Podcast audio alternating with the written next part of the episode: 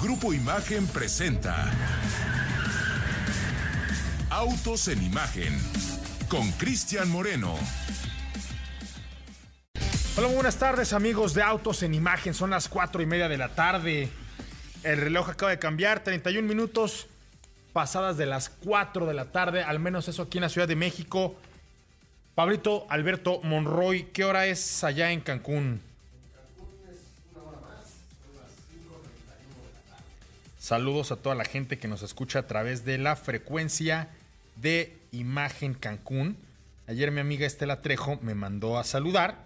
Ella es la responsable de la operación justo de allá de Imagen Cancún. Y mandó a decir al resto de las plazas que no se pongan celosas. Lo que pasa es que finalmente pues, Cancún es de nuestras favoritas. Sobre todo de Pablito que trae todos los días la hora. Miren, acá en el corazón, no en la pulsera, no en el móvil, en el corazón. 5 de la tarde con 31 minutos allá, en este pues, interesantísimo lugar, Pablo. Un lugar que obviamente por todos los, temas, todos los temas de turismo, de movilidad también. Es una plaza que da mucho de qué hablar. Saludos a toda la gente que nos escucha por allá y en sus alrededores. Vamos a tener un programazo el día de hoy. Es 22 de septiembre y nos vamos a remitir, vamos a viajar en el tiempo para el año de 1955, cuando BMW presentaba allá en el Auto Show de Nueva York el 507. Qué curioso porque pues para ese entonces todavía Peugeot no eh, ponía esta restricción de que todos los vehículos que tuvieran un cero en medio tenían que ser de la marca del León Rampante. Así es que BMW presentaba un roster de diseño muy afilado, más allá de la historia, me voy a brincar toda esta palabrería de Max Hoffman y demás cuestiones. Vámonos a la carne, porque este fue el vehículo que se trajo nada más y nada menos que Elvis Presley.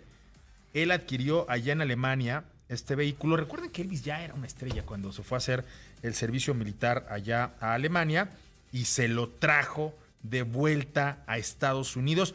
Al final, Pablo, solamente, se fabricaron 253 unidades de este mítico Roadster, de las cuales pues, se conservan prácticamente un 80% y obviamente todas son piezas de colección. Hace poquito se puso a subasta la que le perteneció a Elvis Presley y pues obviamente la cual tiene un eh, lugar en la historia de los autos muy importante.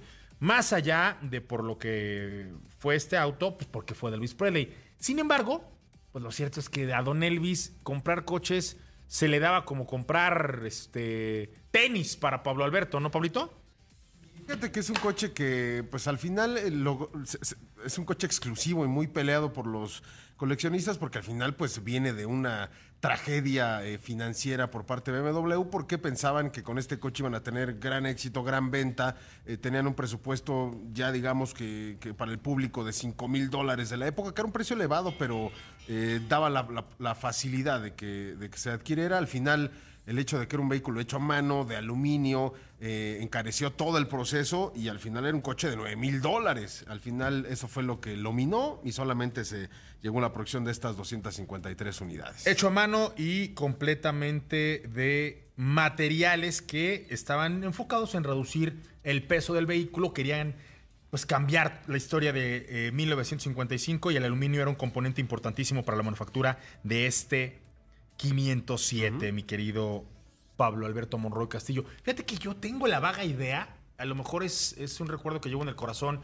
y no en la mente, de que este vehículo apareció, si no tangencialmente, por ahí me lo encontré en la, en la película, la cual vi en un par de ocasiones en, un avión.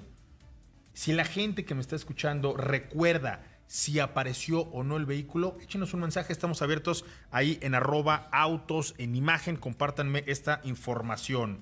Pero hay más cosas, más cosas interesantes, mi querido Pablo Alberto Monroy Castillo, porque sigue el drama, sigue la novela, sigue este chisme de la UAW, quien ya anunció que otras 38 instalaciones, ojo, eh, y esto lo quiero aclarar porque la mañana estaba escuchando en un noticiero, obviamente no acá del grupo, que decían una, una mentira garrafal que todas las instalaciones de la industria automotriz estadounidense de Ford Stellantis y General Motors se iban a ir a huelga si no llegaban a un acuerdo en la noche.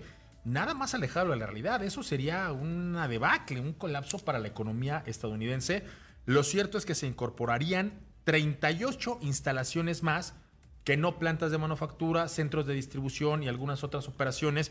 Quieren a lo mejor apretar, por otro lado, eh, en cuanto a la presión que se está ejerciendo. Sin embargo, ahora se van únicamente sobre General Motors y Stellantis, mi querido Ricardo Eduardo Portilla, con el argumento de que a quien han visto pues más cercano, más propositivo, más eh, en, este son y actitud de acercarse a un acuerdo es precisamente a los de sangre azul de, del óvalo. ¿Qué tal, mi querido Chris? Sí, como bien mencionas, pues el líder del sindicato reconoció que si bien es cierto todavía hay mucho trabajo que hacer con Ford, pues es quien más eh, se está tomando en serio para llegar a un acuerdo. Mencionan que han tenido pues un progreso importante. También pues mencionas que mencionan que Ford pues ha mejorado muchísimo la última oferta con un incremento del 20% en salarios durante cuatro años. Si bien es cierto que no andaron en detalles respecto a la oferta actual de, la marca de Ford, pues sí mencionan que, están en mejor disposición o por lo menos ellos así lo, lo perciben y por eso pues están digamos que de alguna manera, pues excluyendo a Ford de estas eh, instalaciones que van a entrar en paro también. A ver cómo nos va. Y fíjense que pues, yo ya comienzo a ver que hay, hay mucha política dentro de todo esto. Sí, claro. Demasiada para mi gusto. Están ensuciando, están entorpeciendo las negociaciones. Ayer ya hablábamos de que 2.500 empleos temporales sé que se quedaron en suspenso, se perdieron, por así decirlo, ya no regresaron a nominar a raíz, a causa de esta circunstancia que está enfrentando actualmente la industria automotriz estadounidense.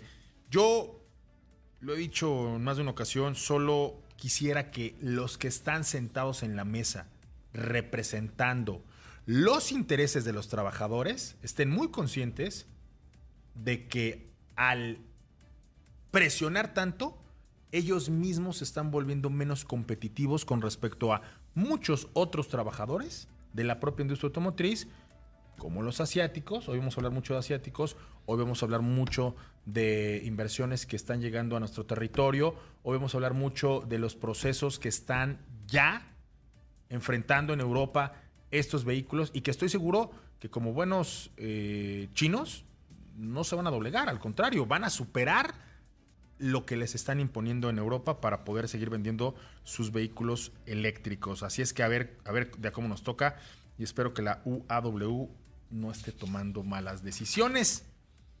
Vamos a ver qué ocurre, mi querido Ricardo. Así es, pues estaremos al pendiente. A ver qué pasa. Oigan, y hablando de, de la familia de la industria automotriz, quiero contarles que justo, pues hay planes grandes para muchas familias. Y obviamente eh, una de las camionetas, uno de los vehículos que ahorita está pensando justo en esos planes es esta nueva Chevrolet Captiva 2024, la cual hoy como pues muy pocas alternativas, la verdad es que no hay tantas en este rango de precios, te ofrece hasta tres filas de asientos, es decir, capacidad para siete pasajeros y recurrentemente es una pregunta que nos hacen aquí en el, en el programa. Traigo poca lana y necesito mover a mucha gente. Esta es una solución que puede resolverte la movilidad hasta para 7 pasajeros. Además, hoy integra nuevos interiores de piel perforada, pantalla de 10.4 pulgadas con integración para el smartphone, es decir, hay que vincularlo pues únicamente con esta eh, interfaz. Ahora incorpora una nueva cámara de 360 grados y todo eso pues con un toquecín más deportivo, más eh, aventurero, más, más juvenil que, que se ha retocado, mi querido Ricardo, porque todo lo que necesitas para impulsar los sueños de tu gran familia lo tiene la nueva Chevrolet Captiva, que es tan grande como tu familia.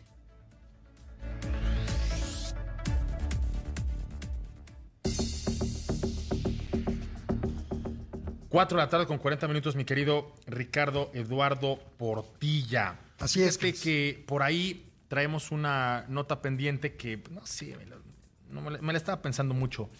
Por eso regresamos antes de irnos a un corte. Hoy es el Día Mundial sin el auto.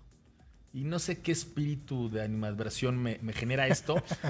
Pero lo que sí debo decir es que este debe ser un espacio incluyente pues, para todos aquellos que estén dentro y fuera, porque finalmente es, es una apuesta por mejorar las condiciones de la movilidad. Yo quiero también decirles que aquí promovemos pues, el uso del transporte público, promovemos el uso de los vehículos más eficientes, promovemos el uso pues, de una industria que al día de hoy está cada vez más convencida de que van a ser actores importantísimos en la transformación de la movilidad y de las generaciones de emisiones contaminantes. Por eso es que finalmente tener un día sin auto, pues se puede ver con el vaso medio lleno, como lo digo, o con el vaso medio vacío. Yo creo que viendo lo medio lleno es poniendo sobre la mesa todo lo que está haciendo la industria automotriz para hacerse una industria más eficiente, Ricardo. Así es, pues justamente este día lo que trata de promover es que las personas busquemos alternativas, otras formas de movilidad, como bien estás mencionando, Cris. Y yo añadiría que pues más bien tratar y reestructurar cómo utilizamos el automóvil.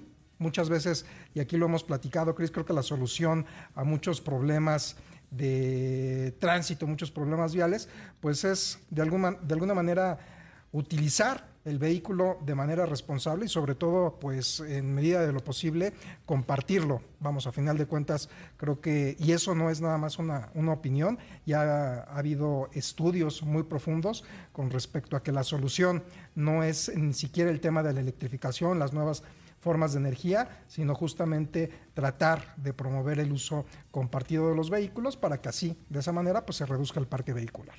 Fíjate que este Día Mundial eh, sin auto es un Día Mundial que, que, no tiene dos ni tres semanas, se ¿No? celebra desde 1994 y evidentemente hay eh, todo un fenómeno alrededor de, del planeta. Ya desde la década de los 70 había una crisis petrolera y obviamente se, se, empezó a buscar cómo hacer autos más eficientes.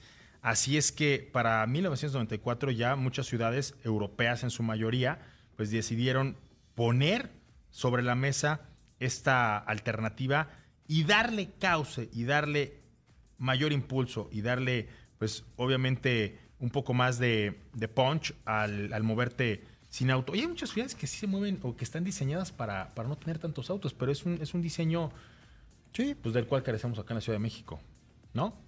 Es correcto. Chris. Pero bueno, vámonos a un corte, regresamos. Estás en Autos en Imagen. 4 de la tarde con 47 minutos. Fíjense que esto del día del Mundial sin auto. A ver, está bien. o sea, lo voy a superar. ¿No? Pues, ¿qué, me, ¿qué, medio usas cuando no. cuando necesitas trasladarte a algún lado y no Es que, es que yo sí uso no todos. Fíjate que hoy es viernes de misión motor y soy muy fan, por ejemplo, del tren. Eh, he tomado muchos trenes.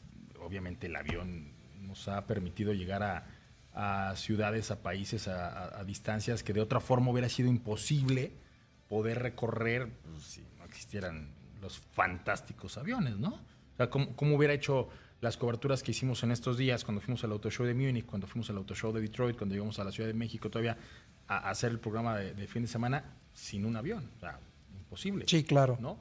Pero amo manejar, o sea, no, no puedo sustituir lo que me provoca eh, conducir. Mucha gente me dice que de pronto sí traigo un cable medio pelado por la cantidad de kilómetros que recorro manejando, pero lo disfruto mucho, amigo. Es una de las cosas que más disfruto en este planeta y en todas las condiciones. Ayer me quedé en un tránsito de verdad complejo ahí en el centro histórico, no puedo sustituir esa pasión que me da el manejar. Y hablando de lo que nos da el manejar, vámonos a lo que hicimos la noche de ayer, cuando aquí muy cerca de las instalaciones que, que tiene eh, Azteca, unos estudios que tiene ahí por Coyoacán, eh, Ford nos convocó precisamente para ver cómo habían subido a un helipuerto. Esas cosas solo las hace Julieta Meléndez. O sea, de plano es una señora sí. que, a la cual yo admiro, porque no es la primera vez que lo hace.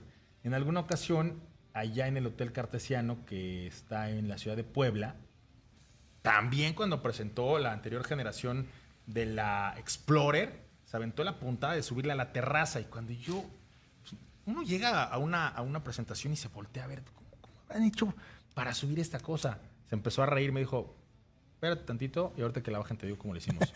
una grúa enorme y con eso subiendo, pues, creo que era el tercer, tercer cuarto piso a, al Explorer. Ahora al Mustang, que fue más sencillo evidentemente, eh, pues lo subió a ese helipuerto. Y es un poco, Pablo, no sé si a ti te, te quede esta, este recuerdo, eh, esta memoria de lo que se hizo cuando se presentó precisamente allá en Nueva York, en la terraza de un conocidísimo y altísimo edificio, pues este, este nuevo Mustang, Pablito. Y luego recrearon la escena en el 50 aniversario. Es correcto. Un Mustang amarillo, igual que, el- que la primera generación. Y te acuerdas que aquel primero, pues no- como no tenía una Julieta Meléndez para que le resolviera el tema, lo subieron en el elevador por partes y lo armaron ya arriba de. Igual que en, el- que en el 50 años después de aquel, ¿no? Igual llevaron por partes y, y allá lo ensamblaron en, en, en este super edificio, rascacielos. O sea, Y que no es para menos, Cris. Julieta, a final de cuentas, se carga, eh, pues por ahí un récord Guinness de haber sido la responsable de reunir la mayor cantidad de, de Mustangs. rodando. Ajá, Que- exacto, que, rodando. que no era solo reunirlos, sino. Que sí, que estuvieran andando. Pues eh, se aventó esta puntada y obviamente el Empire State, pues no lo tenemos acá, entonces tuvimos que hacerlo en, en un helipuerto de un, de un eh, muy bonito eh, edificio, ¿no? Porque son unos estudios, porque hay una activación, pero dejémonos de, de lo que ustedes no pudieron ver el día de ayer y vayámonos con lo que sí, por eso, por cierto, si ustedes entran ahorita a arroba autos en imagen ahí en Twitter, ahí hay una, eh, un videíto para que vean de lo que estamos hablando. De lo que sí podemos hablar, que les podemos compartir, es cómo es que llega esta nueva generación, eh, más bien es la más reciente actualización de esta generación, del Ford Mustang, que es la séptima generación que llega a nuestro territorio, que además lo hace acompañado de la versión más poderosa. Si ustedes mañana me, me permiten llegar a sus hogares a través de la edición impresa del periódico Excelsior, tendrán una nota en donde les contaremos no solamente cómo se ve, sino cómo se conduce este Dark Horse, que no es otra cosa sino una versión de carreras. Es un coche de pista homologado para poder circular en las calles. Un vehículo que cada tornillo, cada pieza de ingeniería, cada detalle está pensado para hacerlo más rápido. Es un vehículo nacido para esto, para trotar y obviamente pues es la punta de lanza de estas nuevas versiones que llegarán al portafolio de productos de este eh, nuevo Ford. 12 opciones distintas en colores exteriores. ¿Qué es lo de menos cuando hablas de un vehículo que mantiene este motor Coyote V8 de 5 litros de cuarta generación, que ahora tiene pues, una serie de innovaciones interesantes, como por ejemplo esta caja de admisión de aire doble y todo lo que hicieron con el cuerpo del acelerador para ayudar a minimizar la pérdida por todo lo que eh, genera, ¿no? Lo cual nos permite desarrollar, extraer, Pablito, 486 caballos de fuerza y 418 libras pie de torque. En el caso del EcoBoost, tiene este motor 2.3 litros que es turbocargado, ahora acompañado por un escape de alto rendimiento que nos entrega 315 caballos de fuerza y 350 libras pie de torque. Ahí el- el- la magia del, del turbo, pues hace de las suyas para darnos un mejor torque que caballos. Pero finalmente, mi querido Ricardo Eduardo Portilla, cuéntame cómo es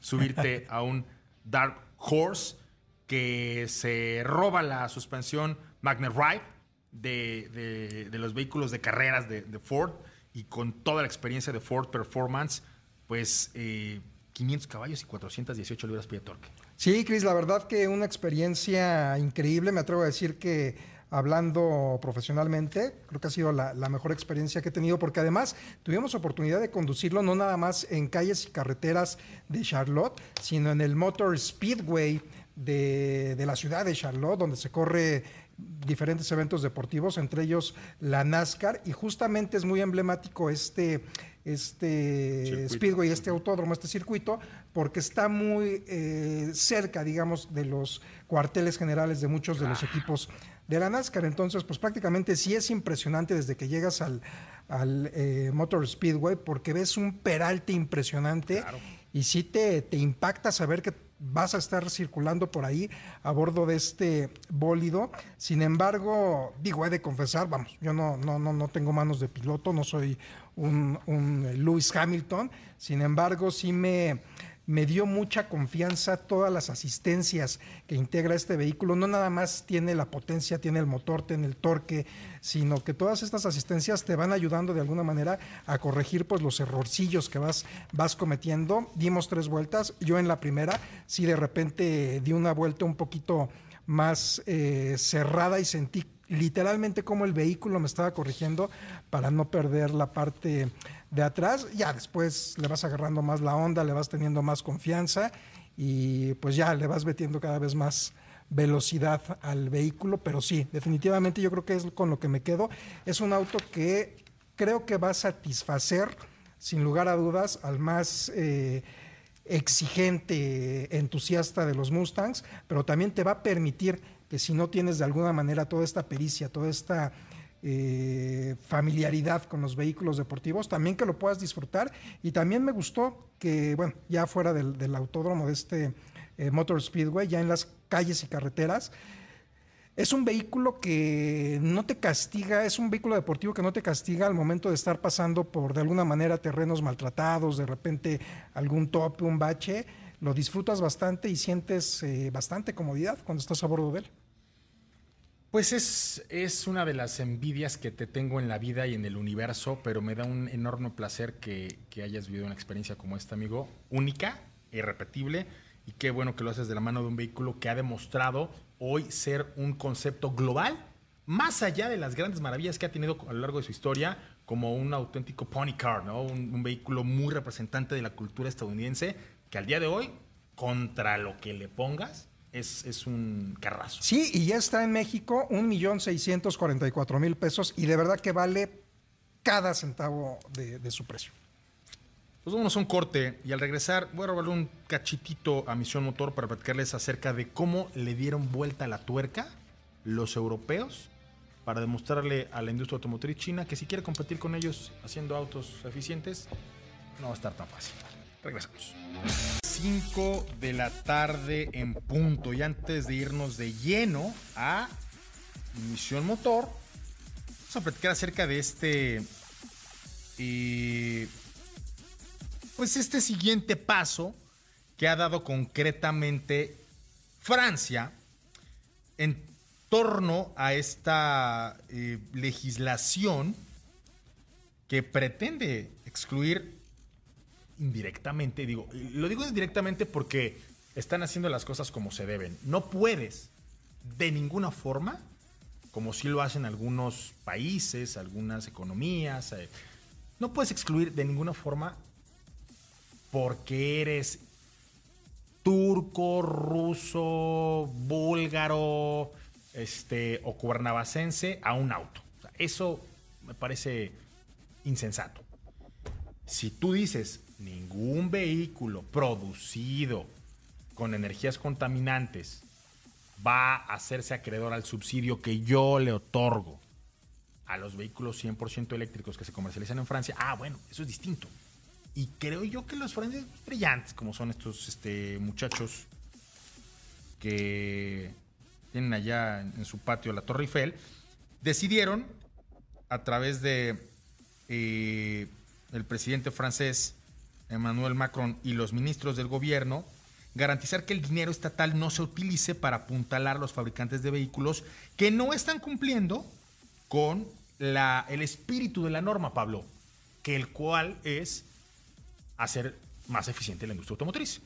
Entonces, es un plan, digo, nada despreciable, le meten mil millones de euros cada año y que de alguna forma excluirá a los vehículos eléctricos chinos que no han sido manufacturados con energías limpias. Ojo, cuando veas las barbas de tu vecino cortar, pon las tuyas a remojar, porque acá en México hay que actualizarnos para empezar a manufacturar también vehículos con energías limpias y no con electricidad generada con carbón, con combustible fósil, con diésel, porque finalmente nada más estás trasladando, ¿no? Como cuando agarras la basura y la pones abajo del tapete. Ojo, no está del todo mal, porque lo que haces es descontaminar las ciudades y llevar la contaminación a otro lugar. De algo servirá, ¿no? A lo mejor la gente que vive en esa ciudad lo agradecerá mucho si tiene una mayor cantidad de vehículos electrificados. Pero en la Unión Europea ya se pusieron a echarle coco a cómo iban a hacer más competitiva esta eh, industria y que no se los iban a comer nada más porque sí.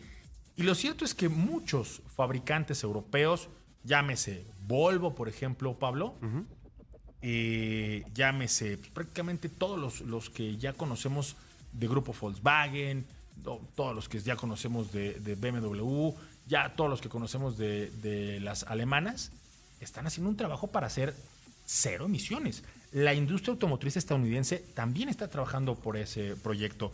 Entonces, pues para hacer un poquito, diría yo, más justa la, la balanza, más equitativa, para que te seas acreedor a esta lana, a este incentivo, hay que producir sin contaminar, Pablo. Y bueno, al final este es, este es eh, el primer país que responde a, esta investigación que la Unión Europea, eh, y lo contamos hace, hace unos días, que la Comisión Europea inició una investigación eh, contra China y sus subsidios eh, que han permitido una gran oleada de vehículos eléctricos de este país eh, y que han llegado a este continente y la primera nación que hace frente a esto es justamente Francia, ¿no? Y, va a cambiar justamente estas normativas para ser los vehículos elegibles a estos 5 mil euros eh, que puede obtener la gente a la hora de comprar un vehículo eléctrico y le pegan directamente a los procesos de fabricación. Si los vehículos eléctricos que se comercializan en Francia no eh, fueron eh, construidos con electricidad producida con energías limpias o renovables, no van a ser acreedores.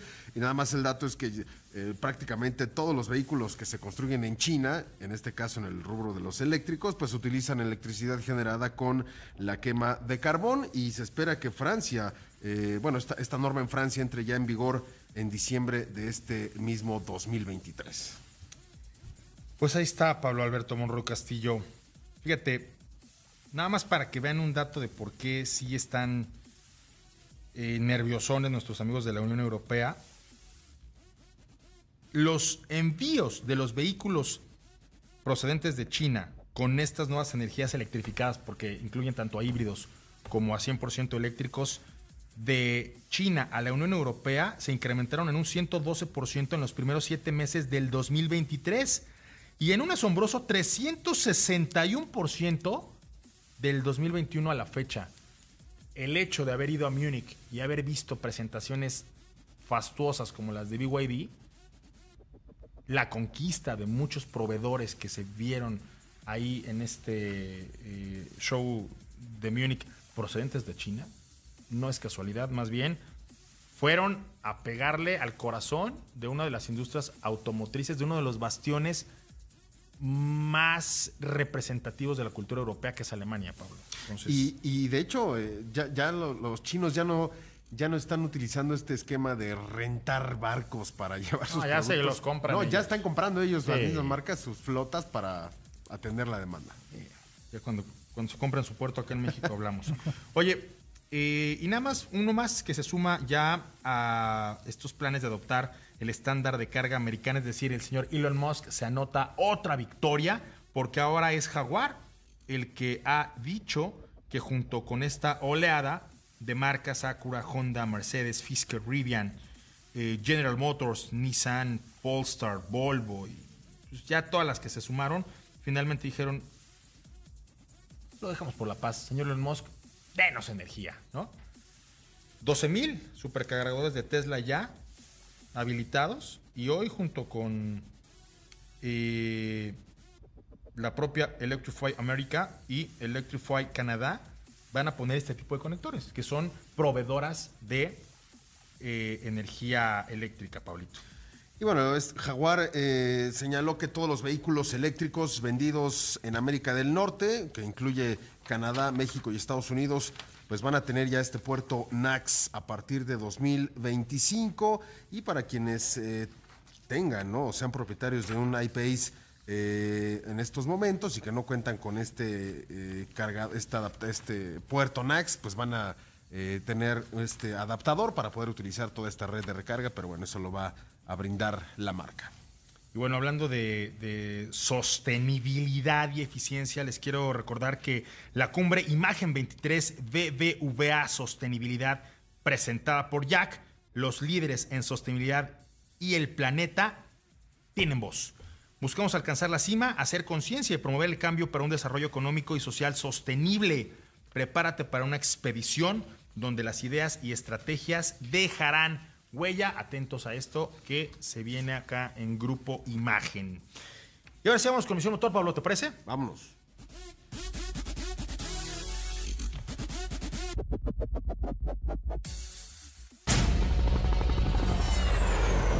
Misión Motor.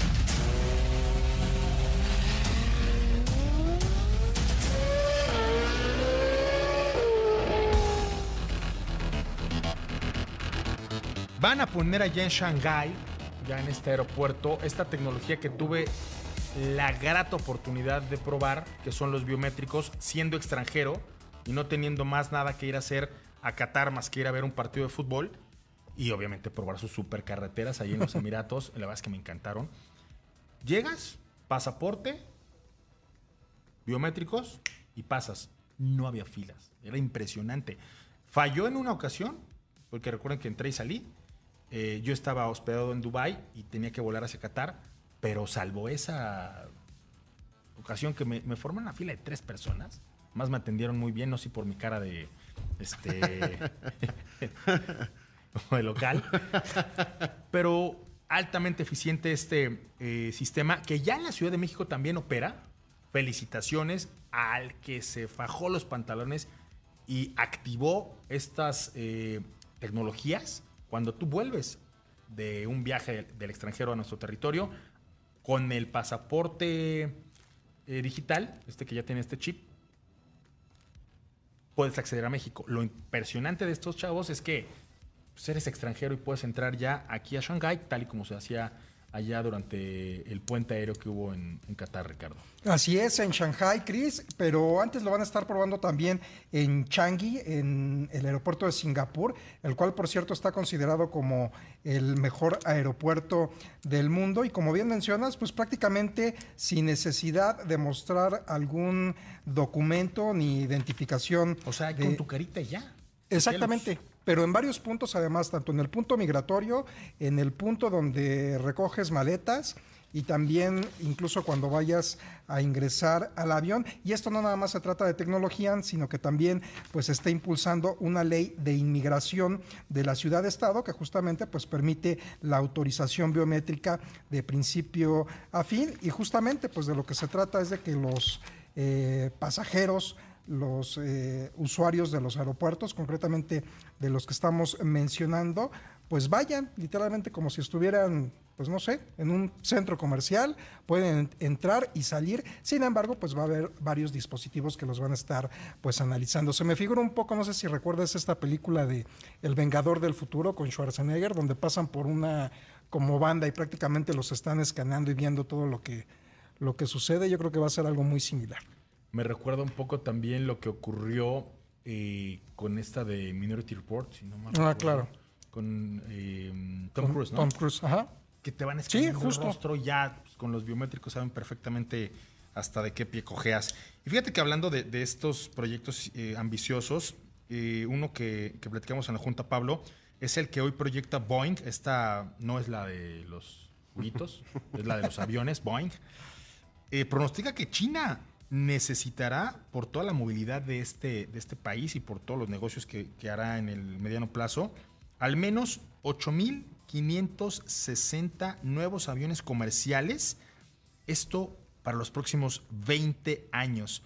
Una cifra impulsada, obviamente, por un crecimiento económico importante en esta región y por toda la manufactura que se genera y todos los negocios que tienen planeados hacer allá los chinos. Así es que la flota de aviones comerciales de este país se duplicará para llegar pues, muy por encima de lo que actualmente tiene. Una duplicación, Pablo, que le va a dar una conectividad que actualmente no tiene y que aún así ya es de las mejores a escala internacional. Esto, obviamente, con todo lo que está ocurriendo en este, en este momento, en este, este espacio-tiempo del planeta, en donde ya salimos de- del COVID, o al menos ya China se abrió al mundo, y 433 mil nuevos profesionales de la aviación, incluidos 134 mil pilotos. Ahí el señor Miguel Esteban Domínguez Quinto que vaya y que pida chamba a una de estas aerolíneas, porque honestamente lo que representa la aviación de los Emiratos, del Medio Oriente y de Asia es de lo más ambicioso para el mediano plazo, Pablo. Y son 134 mil pilotos, 138 mil técnicos y 161 mil eh, tripulantes de cabina. Es el pronóstico, obviamente, eh, que va a crecer con eh, este pronóstico de los nuevos aviones que va a necesitar China. Y eh, digo, también va a representar una quinta parte de las entregas de aviones del mundo en las próximas dos décadas. El tráfico aéreo eh, nacional en China ya ha superado los niveles previos a la pandemia y el tráfico internacional se está recuperando de manera constante. Así que, pues, a mandar aviones. Pero no solo China es el mundo, mi querido Ricardo Eduardo Portilla. El 11 de agosto, el día de mayor actividad de aviación en el mundo. Así es, 108.185 vuelos programados, esto según un reciente análisis de la consultora OAG. Pues bueno, vámonos un corte, regresamos. Estás en Autos en 5 de la tarde con 19 minutos. No, ya 20 minutos, mi querido Pablito. Y vámonos con esta última nota. Fíjate que esta es una. Una vez más, hay que ver el vaso medio lleno. Porque México es el segundo emisor de contaminantes en América Latina. Y si bien es cierto, es la industria de la manufactura la que lleva la batuta en este país en generación de emisiones contaminantes con un 31%. Todo aquello que tiene que ver con los sistemas de generación de energía, Ricardo, con un 25% en una deshonrosa segunda posición. Es la industria del transporte la que ocupa el último escalón del podio, de este deshonroso podio, en la generación de emisiones contaminantes que tiene nuestro país como el segundo mayor emisor, em, segundo mayor emisor de este tipo de emisiones. El sector agropecuario cae en una cuarta posición. Y todo esto es, es una circunstancia que hoy debe de verse desde la perspectiva que lo está tomando la industria automotriz, porque me parece que los compromisos son ya muy serios.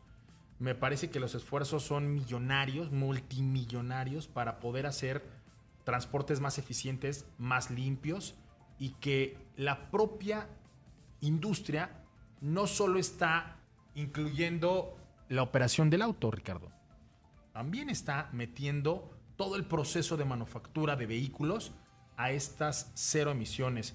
Digo, a ver, corrientes hay muchas, por ahí este, hay quienes dicen que es el hidrógeno, otros dicen que es el sol, algunos otros, eh, pues que es el- finalmente el vehículo eléctrico, pero no solo es eléctrico, sino también es cómo generas esa electricidad o otros grupos como, como Volkswagen que le están metiendo durísimo al tema de los combustibles sintéticos que lo que hacen al final del día es una ecuación, ¿no? Pablo, como buen ingeniero dices, bueno, pues si aquí estoy generando emisiones, por acá las estoy recuperando para que no eh, se queden en el, en, el, en, el, en el planeta, ¿no? México está en un lugar que no me gusta verlo. Segundo lugar de, de- de la región como el planeta más cochino, pues no está padre. Así es, esto según el Banco de Desarrollo de América Latina, y el Caribe. Y sí, como bien mencionas, Cris, pues la industria del eh, transporte representa este 17% del total de las emisiones contaminantes y justamente pues están dando los resultados que esto pues prácticamente afecta a más de 557 mil personas y algunos de los principales efectos que pues se han dado a consecuencia de las altas eh, emisiones contaminantes y la alteración del medio ambiente pues han sido las tormentas y las inundaciones como las de mayor incidencia. ¿Quieres hacer una apuesta el día de hoy, Ricardo? Sí, Te apuesto que este 17% del transporte en nuestro territorio se va a reducir dramáticamente en los próximos cinco años. Sí, seguro. Y, y lo mencionabas, que a final de cuentas muchas eh, marcas automotrices están justamente tratando de compensar estas emisiones contaminantes con diferentes programas, con diferentes tecnologías, con diferentes energías. Y sí, estoy seguro que esto se va a disminuir. Pues bueno, Pablito, hay dos inversiones eh, y pues ya saben de dónde viene la lana, ¿no? Los chinos siguen metiéndole billetazos a nuestro país. Qué bueno, porque finalmente están generando empleos. Hijo Will, esta compañía especializada en fabricar rines de aluminio automotrices, está ya inaugurando una planta de producción allá en el estado de Guanajuato, luego de haber traído 100 millones de dólares que va a generar más de 600 empleos directos, los cuales obviamente se multiplican entre todo lo que hay alrededor. Desde la señora que le da de comer a estos 600 trabajadores allá afuera de, la planta, eso ya es eh, economía y apoyo al, al- a la región, Pablo. Y bueno, esta planta eh, va a estar ubicada en el Parque Industrial Chuy María, en la Paseo El Grande, en un terreno de 90 mil metros eh, cuadrados. Hay que apuntar, señor Moreno, que de acuerdo con el reporte de la Industria Nacional de Autopartes, Guanajuato encabeza la producción de vehículos con más de 725 mil unidades, lo que representa el 21.9% de total eh, a nivel nacional. Mucho desarrollo allá en Guanajuato. Qué bueno. Y otros que están atrayendo inversión son nada más y nada menos que eh, los coahuilenses, porque ahí con una generación de más de 1.200 nuevos empleos, otra empresa china, esta una de fundición de metales a presión, Husheng, me voy a poner a aprender chino, Pablo, porque siento que, que hablo como Tarzán sus, sus- sus vocablos. Husheng puso ya una primera piedra en el Parque Industrial Alianza de Ramadero, allá en el estado de Coahuila, para poner nada más y nada menos en la mesa que 350 millones de dólares. Esto para la construcción de una planta que estará dedicada a la producción de autopartes de aleación de aluminio de precisión. Estos obviamente dedicados al sector automotriz, Pablo.